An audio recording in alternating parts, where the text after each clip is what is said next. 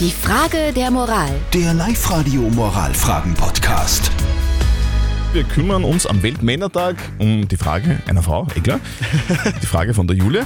Die schreibt uns, dass ihre Eltern ihrem Sohn zum Geburtstag eine Spielkonsole geschenkt haben. Sie wollte das aber nicht und der Sohn spielt jetzt die ganze Zeit damit und jetzt überlegt sie sich, ob sie einfach diese Spielkonsole wegschmeißt. Das sind eure Meinungen. Genau. Judith aus Bad Schallerbach meint, also ich lasse meinen Sohn ohne Regeln mit der Konsole spielen. Wenn man es den Kleinen verbietet, dann wird es nur noch interessanter für ihn und er tut's heimlich. Das würde ich nie wollen. Und die Eva sagt dazu, Also ich finde, wegschmeißen geht einmal absolut gar nicht. Das ist echt nicht okay. Es war ein Geschenk von den Großeltern ans Enkel.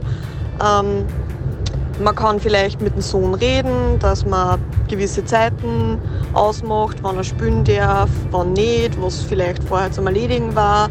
Und eventuell auch dann mit den Großeltern einmal reden, dass das nicht ganz okay war und der Mutter das nicht ganz so recht war. Also, kann die Julia die Playstation, die ihre Eltern ihrem Sohn geschenkt haben, einfach wegschmeißen? Was sagt unser Live-Coach Konstanze Hill?